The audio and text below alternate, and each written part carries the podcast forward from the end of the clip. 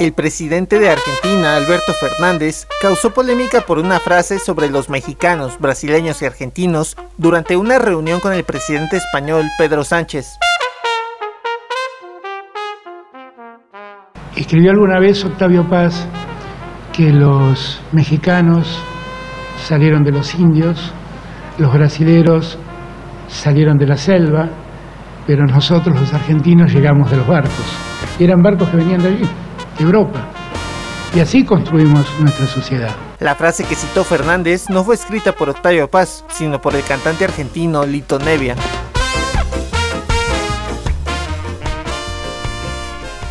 Los argentinos venimos de los barcos, dijo hace no tanto el presidente Alberto Fernández, y salieron a repudiarlo no sin razón desde las asociaciones indigenistas y afroamericanas.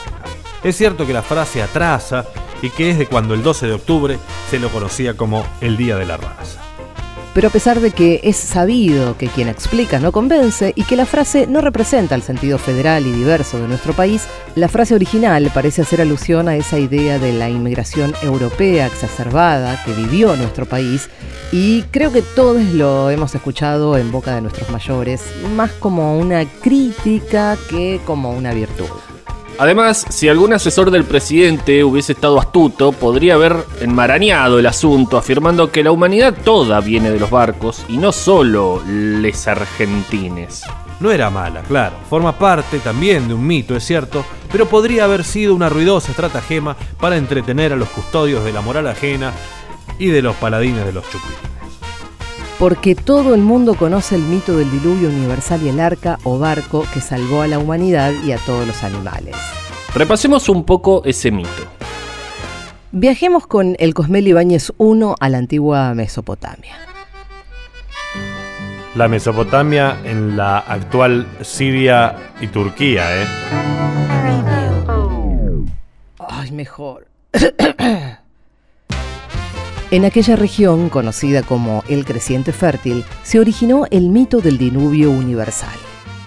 El mito del diluvio del Gilgamesh, que puede inspirarse en relatos sumerios anteriores, pues todo el mundo sabe que hasta que no se construyeron ensambles, el Tigris y el Éufrates se vivían inundados.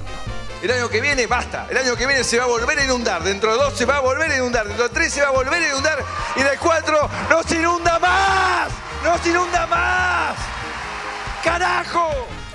Gracias, Mauri. Decía, el cuento del diluvio es un pequeño texto que cuenta en apenas nueve líneas y que se escribió hace alrededor de 3.000 años. La tablilla de arcilla donde se incluye el relato se la robaron los ingleses y está en el Museo Británico. Es probablemente la más famosa del mundo y fue descubierta por el asiriólogo George Smith en 1872. Básicamente el texto mesopotámico relata lo siguiente. Enlil decide destruir a la humanidad porque le resultan molestos y ruidosos. Como a cualquiera que viva en Palermo, arriba de una cervecería. Ea, que era un dios hermano menor de Enlil, pero menos cabrón y más astuto, porque sabía que los dioses se alimentaban de los humanos, le advierte a Utanapistim para que construya un barco. ¿Ea le botonea al Noé sumerio que se viene el diluvio? Sí, exacto. Pero lo hace con un juego de palabras. Le dice en sumerio que haga un barco y que le va a llover trigo. Diego, por favor. Inacer kuki inalilatius asnanak konusi samut kibati. Gracias. Lo que engañosamente quiere decir tanto como que le va a llover trigo, como que van a llover unas gotas tan grandes como un grano de trigo. O sea, como Ea no podía sin que su hermano más grande se avive avisarle a los hombres que se viene el acabose, lo disfraza en ese juego de lenguaje. Tan hondo caló el mito que los acadios tenían varias expresiones que situaban en tiempos de antes o después del diluvio. Tomás, y por suerte, también habla a la perfección el acadio antiguo.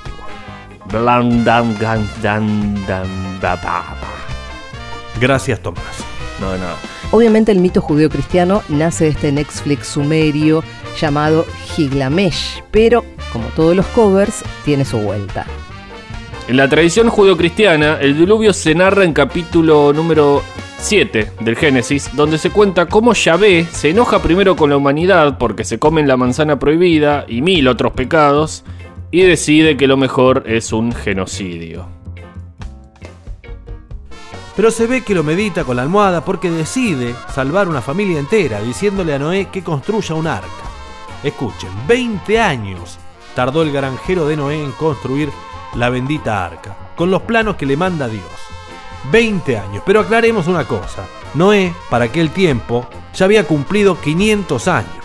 Bueno, cuando terminó metió ahí a toda su familia y esto es clave y no se dice mucho, porque no es solamente Noé, sino que son ocho los que se suben al arca. Noé con su mujer, sus hijos, que son Sem, Cam, Jafet y todas las esposas.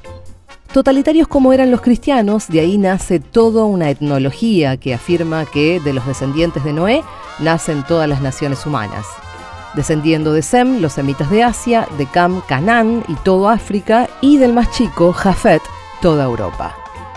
En fin, otra diferencia entre el mito sumerio y el judío es que para unos el diluvio era lluvia torrencial, mientras que para los cristianos el agua provenía de una inundación producida por la apertura de las puertas del Averno. ¿No era que el infierno era de fuego? No preguntes. 40 días y 40 noches anduvo Noé con su barca. Poca imaginación para los números, ¿no? Esto de la Biblia. Siempre lo mismo, 40, 7.